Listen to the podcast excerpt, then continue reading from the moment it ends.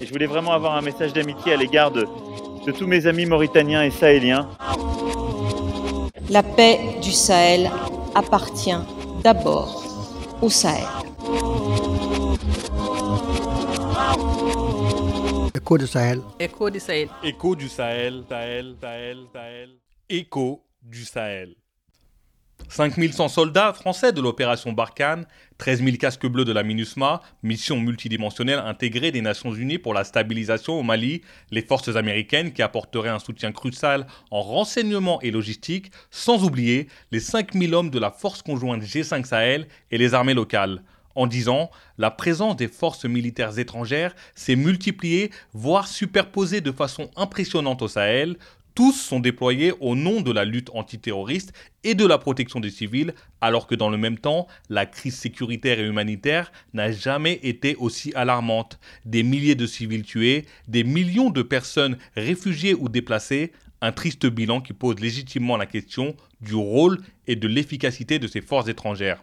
À Bamako et dans une moindre mesure Ouagadougou et on a pu voir des manifestations demandant le départ de ce qu'ils nomment des forces d'occupation.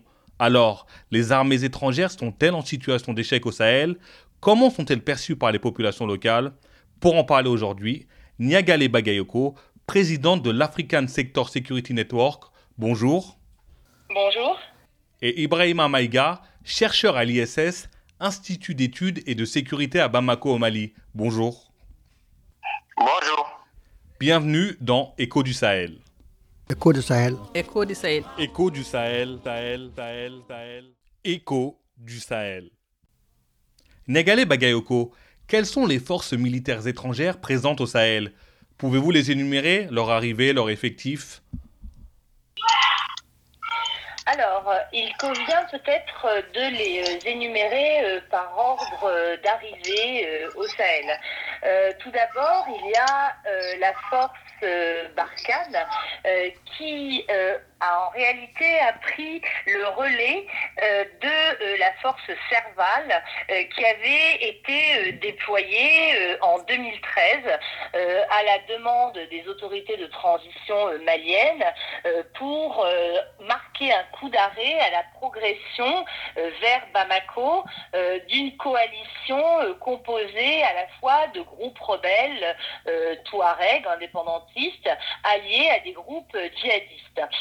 Cette force Barkhane, a, Serval, pardon, a vu son mandat élargi et est devenu force Barkhane précisément pour couvrir désormais non plus seulement le territoire malien, euh, mais euh, l'ensemble des euh, pays qui composent la bande sahélienne, à savoir la Mauritanie, le Mali, le Burkina Faso, le Niger et le Tchad. C'est le premier acteur et il est composé de 5100 militaires depuis qu'il a été élargi lors du sommet de Pau en janvier 2020. deuxième acteur présent euh, la MINUSMA, euh, en effet, donc euh, la mission des Nations Unies, qui elle a été déployée en 2013, mais il est important de mentionner le fait que cette mission de l'ONU a pris le relais de la force africaine dite MISMA, force internationale sous conduite africaine, qui avait été déployée sous l'égide de l'UA, donc de l'Union africaine, et qui était composée à la fois euh, de contingents euh, ouest-africains et euh, de contingents tchadiens, donc appartenant à deux sous-régions différentes, en l'occurrence la CDAO et la CEAC. E il est aussi important de mentionner qu'il y a euh, de l'Union européenne qui sont euh, présentes euh, au Sahel, notamment l'IUTM, la mission de renforcement des capacités militaires militaire centré initialement sur le Mali et dont le mandat a été élargi à d'autres pays de la région. et d'autre part, la mission ECAP, qui est présente à la fois au Niger et au Mali et qui a vocation de renforcer euh, les capacités, cette fois, des forces de police. Euh, il faut savoir que la mission IUTM, notamment, a joué un rôle euh, majeur dans l'entraînement des forces armées maliennes, dont plusieurs dizaines de milliers sont passés par ces programmes d'entraînement. il faut également mentionner la présence et le rôle depuis 2017 de la force conjointe du G5 Sahel, qui est la force mise en place dans le cadre de cette nouvelle organisation multilatérale, donc qui s'appelle G5 Sahel, elle-même créée en 2014 et dont le mandat n'est pas strictement sécuritaire, mais porte aussi euh, sur les questions euh, de développement. Euh, à toutes ces forces que je viens de mentionner, il convient d'ajouter, comme vous l'avez dit en introduction, des forces déployées à titre bilatéral. C'est bien entendu le cas des Américains euh, particulièrement euh, présents euh, au Niger, notamment par le biais de leurs forces spéciales, comme on l'a appris à la suite de l'attaque de Tongo Tongo, et qui en effet apportent un soutien en matière de logistique, de ravitaillement et de renseignement euh, notamment à la force euh, Barkhane. Euh, d'autres acteurs sont également présents, par exemple les Italiens au Niger ou les Allemands dont les contingents au sein de la, dont le contingent au sein de la force onusienne est particulièrement important. Ibrahim Maïga, comment est perçue la présence des forces étrangères que Niagale Bagayoko a énumérées par les populations sahéliennes? Alors il n'y a pas de vision uniforme euh, par rapport aux, forces déployées sur le terrain. Parmi les, forces que, que a évoquées, il y a, il y a des forces euh, internationales, mais il y a aussi des forces euh, nationales. La force conjointe, c'est quoi? La force conjointe, c'est l'armée malienne, entre une partie de l'armée malienne, une partie de l'armée nigérienne, une partie de l'armée tchadienne, une partie de l'armée mauritanienne, qui sont déployées sur leur propre territoire. Donc il n'y a pas de troupes étrangères à proprement parler. Il n'y a même pas de troupes, euh, de troupes voisines, à vrai dire. Euh, je disais donc qu'il n'y a, pas une vision euh, uniforme, en réalité, de vis-à-vis de, de, la présence de, ces forces-là.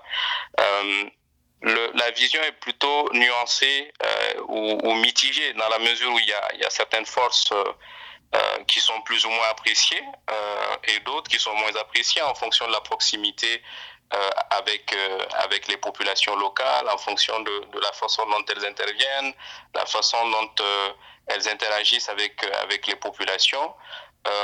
Et, et, quand on regarde de, de, plus près, ça dépend aussi de la zone, de la localité ou de la région dans laquelle on, se situe. Euh, pour prendre un exemple, euh, Barkhane, qui a fait l'objet de, de vives critiques au cours des, des derniers mois, euh, que ce soit au Mali, au Niger ou au Burkina, effectivement, sa présence est, fortement dénoncée, euh, qu'on soit à Ouaga, à Niamey ou à, Bamako. Elle l'est de moins en moins euh, quand on se rapproche du théâtre d'opération. Euh, si vous partez à Gao et que vous demandez aux gens, mais quelle est votre appréciation ou quelle est votre lecture de, de je ne suis pas sûr que vous entendrez la, même chose que si vous demandez à, un citoyen malien basé à, Bamako qui n'est pas en contact direct ni avec la, menace euh, posées par ces groupes armés terroristes, ni même euh, par les actions de, de Barkhane. Donc je crois que tout cela est, à relativiser, est à nuancer. Il n'y a pas de vision uniforme euh, par rapport à, la présence de ces forces.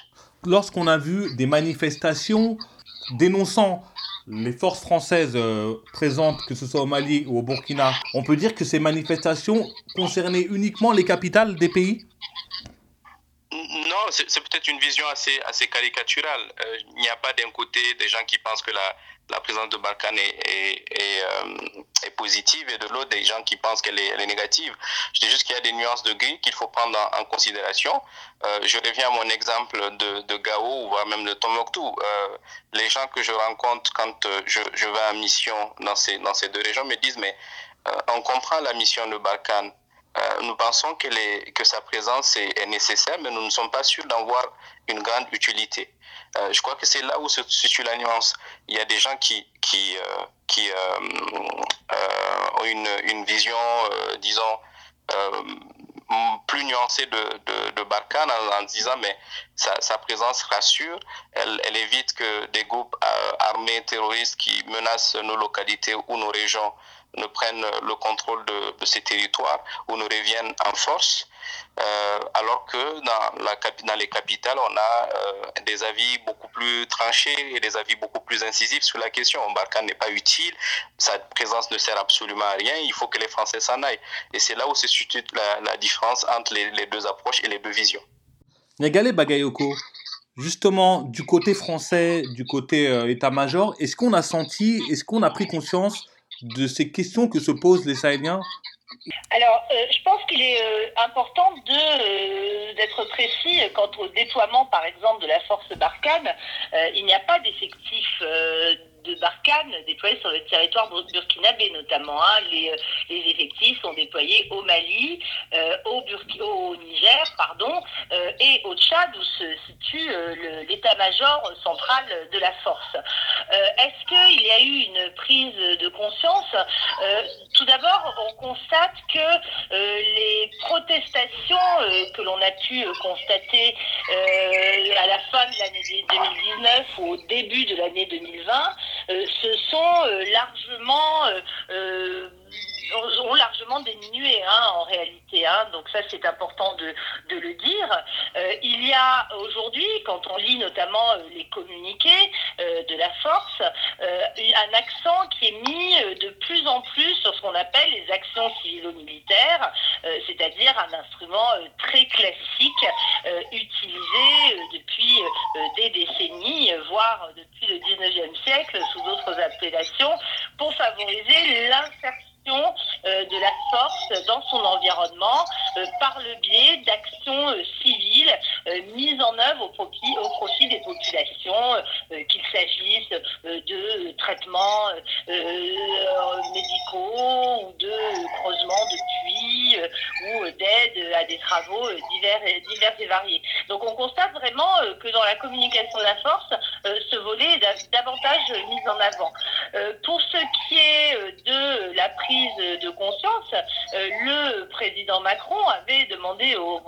de Pau euh, à ce que euh, ses homologues du G5 Sahel réitèrent sans ambiguïté leur volonté de voir se poursuivre le déploiement français sur leur territoire. Et en effet, c'est ce qui s'est ce, qui s'est produit. Les chefs d'État l'ont en effet reformulé et appelé de leur vœu. donc je pense qu'il y a aussi euh, côté français euh, la peur, euh, bien sûr, de sombrer dans ce qu'on appelle le piège sahélien, avec une difficulté à quitter l'engagement et à trouver une exit stratégie. Il y a, à mon avis, beaucoup de réflexions aujourd'hui qui sont menées pour savoir s'il faut poursuivre et de toute façon comment un jour se retirer de ce théâtre. Mais voilà, je ne pense pas que de toute façon les protestations que l'on a vues aient considérablement modifié le type d'engagement choisi. C'est l'heure de la pause musique avec le titre Bissa de l'artiste malienne Fatoumata Diarra et on revient juste après.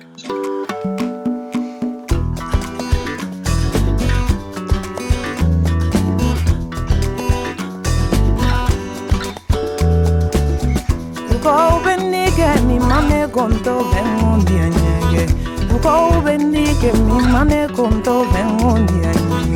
kone dume bura ma fe bura ma infine ko jalama kone dume solo fe solo e infine ko jalama kone dume ala ma fe ala ma infine ko jalama Oko beke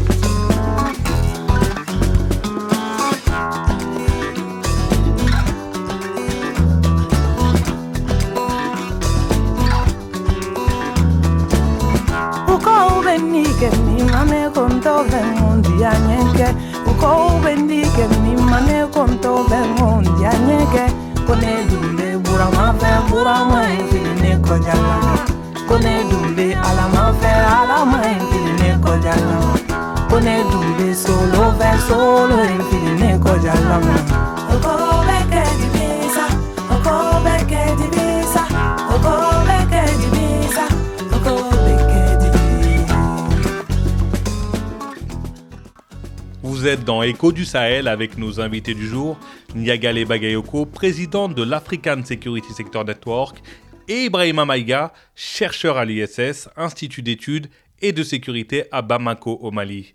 Ibrahima Maïga, vous voulez revenir à ce qu'a dit Niagale Bagayoko concernant le sommet de Pau?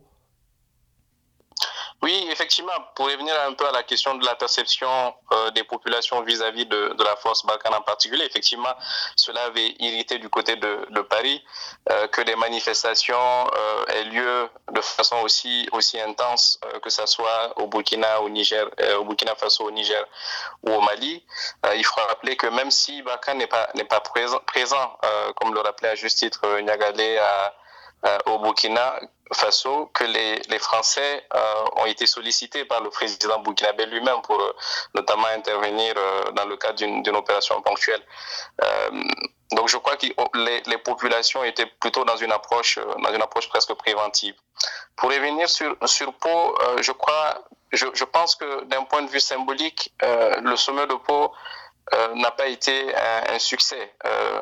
Macron, le président Macron a, invité ou a convoqué ses pairs euh, africains pour réaffirmer leur volonté euh, à chacun de voir la, la, France continuer à opérer dans, dans le Sahel.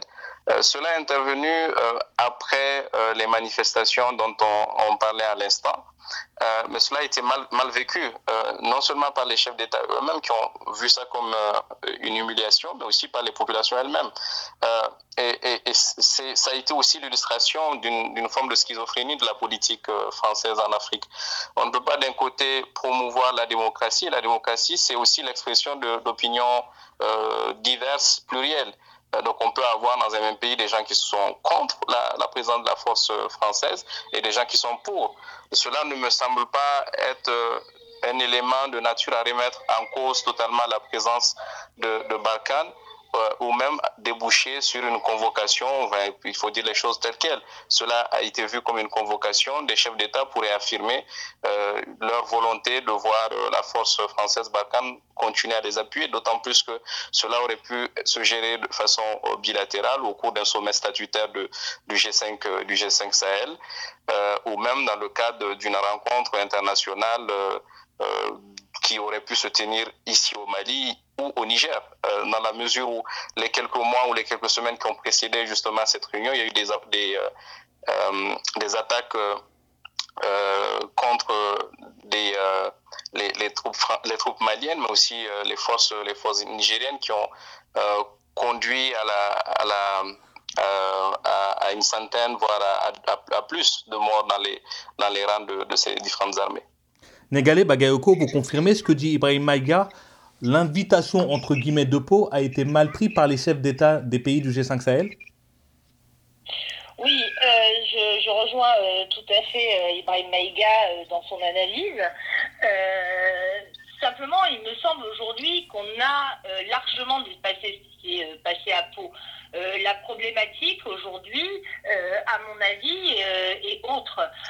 tout d'abord parce que on s'est aperçu que le surge, c'est-à-dire le sursaut, qui avait été appelé de ses voeux à la, par Emmanuel Macron et par ensuite par ses pairs, c'est-à-dire visant à retourner la situation sur le terrain, ne s'est pas vraiment produit. Alors c'est vrai qu'il y a beaucoup moins d'attaques spectaculaires euh, telles celles qu'on a pu voir à la fin de l'année 2019, euh, notamment au Mali, euh, avec les attaques d'Indéliman et de Boulkessi, ou ensuite au Niger avec les attaques d'Inastes et de Chinagoder, qui ont fait des centaines de morts parmi les soldats des deux armées. Euh, mais aussi parce que euh, on s'aperçoit que la stratégie qui a été euh, arrêtée à Pau, c'est-à-dire consistant d'un point de vue opérationnel à se concentrer sur la lutte contre le groupe qui est appelé improprement EIGS, c'est-à-dire État islamique au Grand Sahara, qui est en réalité la branche sahélienne euh, d'ISWAP, a montré euh, ses limites euh, à deux égards, à mon avis. Tout d'abord parce que euh, des négociations ont commencé à être engagées.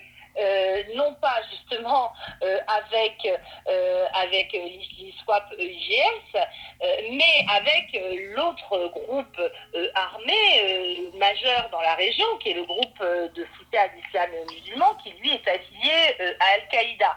Et de violents combats ont opposé les deux groupes, IGS et GSIM, et se sont traduits euh, par euh, des, pertes majeures, notamment du côté de l'EIGS. Euh, il n'est pas possible de, de- contester le fait que les frappes de Barkhane ont également affaibli le groupe, mais il faut resituer ça dans un cadre plus large où on voit que ce groupe du GSIM euh, a repris le dessus d'un point de vue euh, politique euh, plus qu'opérationnel, comme on l'a pu le voir récemment à la faveur de la libération des otages français, maliens et italiens en échange de la libération de plus de 200 euh, combattants du groupe.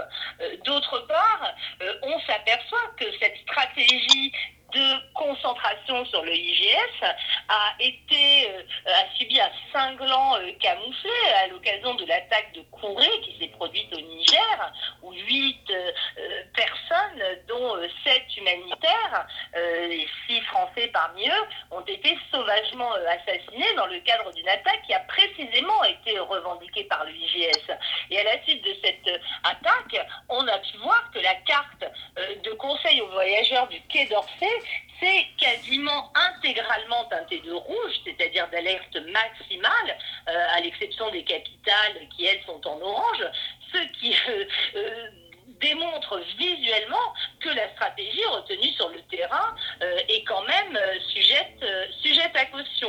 Donc aujourd'hui, je pense que les choses ont été vraiment modifiées par l'ensemble des éléments que je viens, d'indiquer. Et la coalition internationale pour le Sahel, qui a été mise en place euh, lors du sommet de Nouakchott, qui s'est tenu le 30 juin euh, 2020 et qui était euh, organisé en suivi justement de ce, euh, de ce sommet de Pau, euh, a euh, essayé de euh, lancer une coalition beaucoup plus large, euh, c'est-à-dire euh, impliquant d'autres acteurs. Et on n'a pas véritablement réussi aujourd'hui cet élargissement. Aujourd'hui, cette nouvelle coalition internationale pour le Sahel, elle a avant tout en réalité pour vocation de coordonner les différentes initiatives qui se sont en effet multipliées, voire empilées dans l'espace sahélien. Ibrahim Maga, est-ce que est-ce qu'on peut dire qu'il y a une incompréhension des populations du Sahel face à une France qu'ils voient super équipée en technologie, en armes de combat et en savoir-faire, alors que sur le terrain, ils constatent que sur place, la situation sécuritaire ne s'est pas améliorée depuis 2013, bien au contraire? Oui, ça, va au-delà de l'incompréhension. Je pense qu'il y a un véritable dialogue de sourds entre d'un côté euh, la, France euh, ou les officiels français et, euh, et, les, populations. Euh, ce décalage, il est, il est, frappant. C'est que d'un côté, effectivement, les populations disent euh, qu'on on connaît les, les capacités de, de, la France, on, on connaît les capacités de, l'armée française, euh, on sait qu'elles sont supérieures à celles qu'emploient ces, ces groupes qui pullulent la, région, qui ont pour certains des moyens rudimentaires, mais qui arrivent à faire euh, beaucoup de dégâts, non seulement dans les rangs de, des forces armées nationales, mais aussi dans les rangs de, de Balkans. Ce qu'il faut le rappeler, il y a, il y a, des dizaines de, de, morts euh, depuis euh, le lancement de l'opération Serval, qui s'est en- ensuite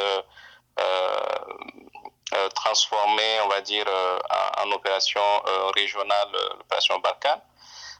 Et donc cette incompréhension, c'est ce que je disais tout à l'heure, elle, elle débouche sur sur un dialogue de sourds, dans la mesure où la, France ne comprend pas ou ne semble pas comprendre pourquoi les populations sont euh, si méfiantes à, son égard et pourquoi elles sont, elles sont parfois, dans certains cas, hostiles euh, vis-à-vis de, sa présence.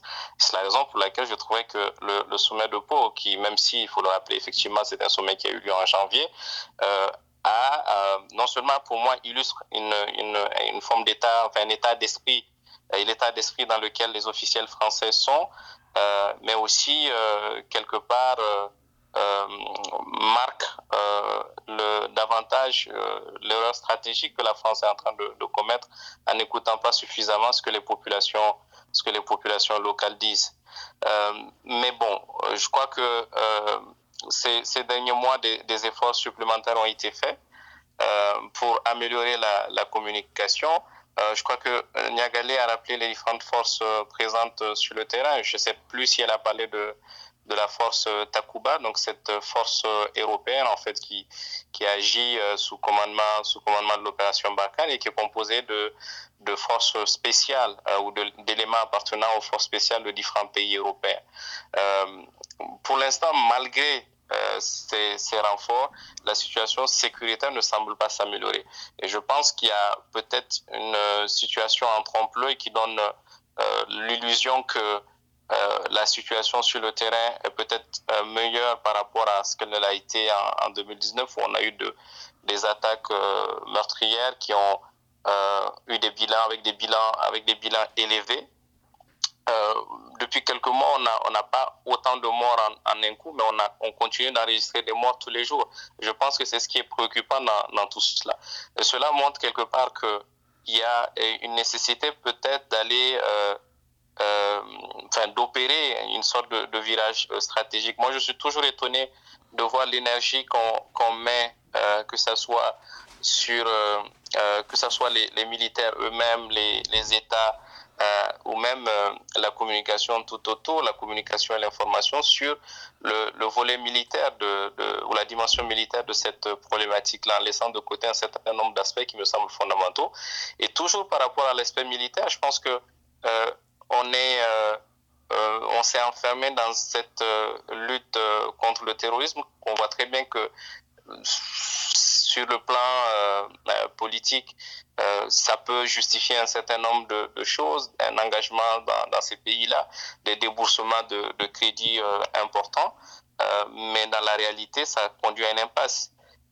moi, je, dis toujours qu'il faut changer le discours, il faut que les populations elles-mêmes sachent que les, forces armées, qu'elles soient nationales euh, ou internationales, sont là d'abord euh, pour elles, euh, pour leur sécurité, avant le, la lutte contre les groupes armés terroristes. Les deux sont, liés, mais le fait de commencer toujours en disant qu'on vient lutter contre le terrorisme pour, protéger les populations, non seulement sur le plan de la communication, je crois que c'est une, erreur, mais on voit très bien que la séquence euh, ne produit pas les, effets escomptés. Donc je dis, je propose peut-être qu'on, qu'on renverse un peu la, la, démarche en mettant l'accent davantage sur la protection des populations civiles, qui non seulement passera mieux au, au, auprès des, des, populations locales, parce qu'elles elles vont, euh, euh, elles, elles, elles comprendront que les forces qui sont là sont d'abord là pour elles et non pas pour uniquement combattre les, les groupes armés terroristes. Niagale Bagayoko, une réaction à ce que vient de dire Ibrahim Maïga? Oui, plusieurs réactions. Euh, ben, je ne peux là encore que, le rejoindre. Très rapidement, en ce qui concerne la force Takuba, euh, en effet, euh, il est important de la mentionner également, mais plutôt pour souligner le fait qu'il s'agit plutôt d'une initiative poussive, c'est-à-dire que cette force est dite européenne, mais en réalité n'a aucun lien avec le, la politique européenne de sécurité et de défense de l'Union européenne. Euh, ce qui constitue euh, d'une certaine façon un échec de la France euh, à avoir mobilisé l'échelon européen en tant que tel. Donc il s'agit d'une coalition qui a obtenu le soutien politique de 11 pays européens, mais très peu d'entre eux ont finalement déployé véritablement des forces.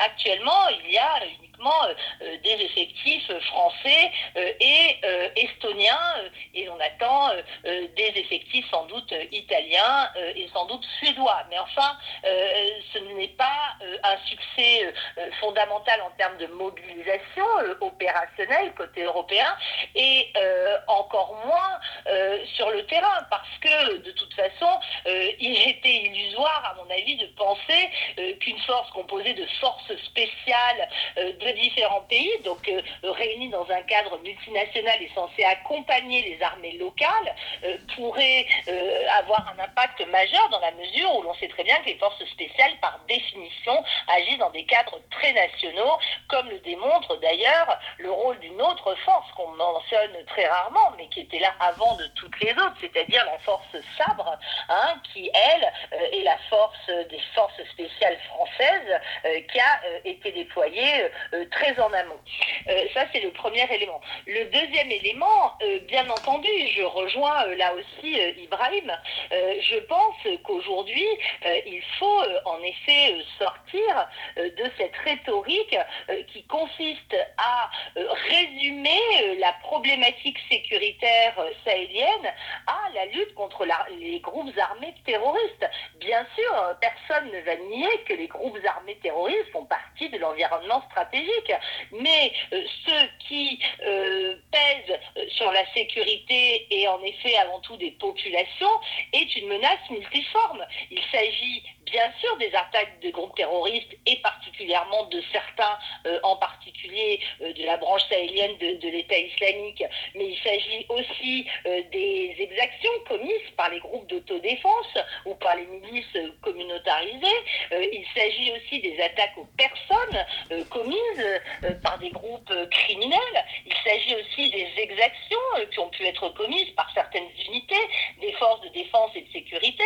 Et on voit très bien aussi que les manifestations populaires auxquelles on, a, auxquelles on a assisté récemment au Mali, mais aussi seulement il y a six ans au Burkina Faso, ne peuvent absolument pas être subsumées dans cette problématique de la lutte antiterroriste.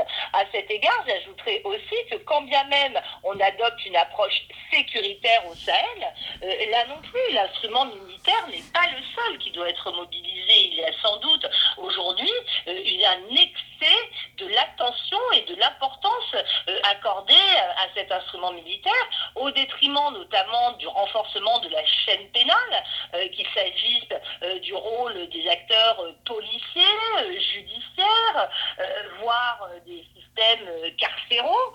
se pose également euh, la problématique du renseignement, dont on entend très peu parler de la nécessité de, renforcer.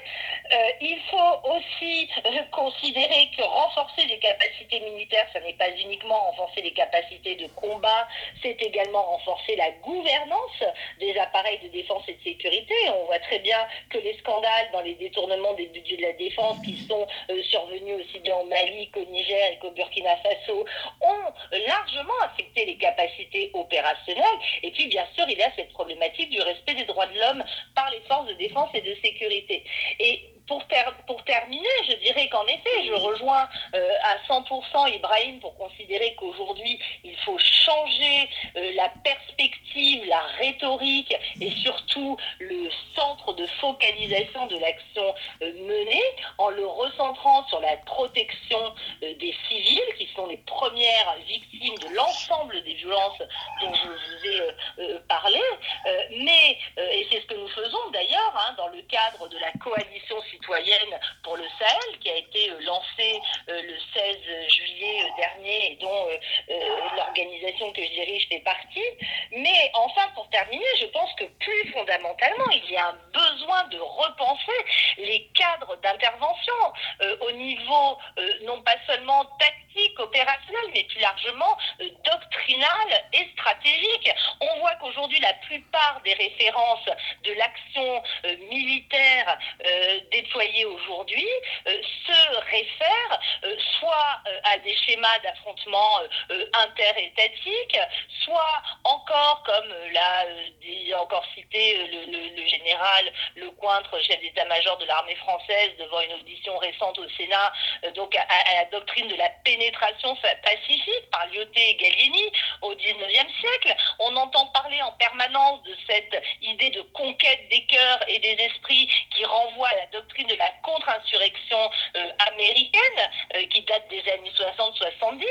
Donc on voit bien aujourd'hui que le référentiel de l'environnement euh, stratégique spécifiquement africain est totalement absent de l'approche retenue et il y a un besoin aujourd'hui que les Africains se saisissent de leurs responsabilités afin de repenser les types d'interventions qui correspondent fondamentalement au type d'insécurité auquel ils sont confrontés.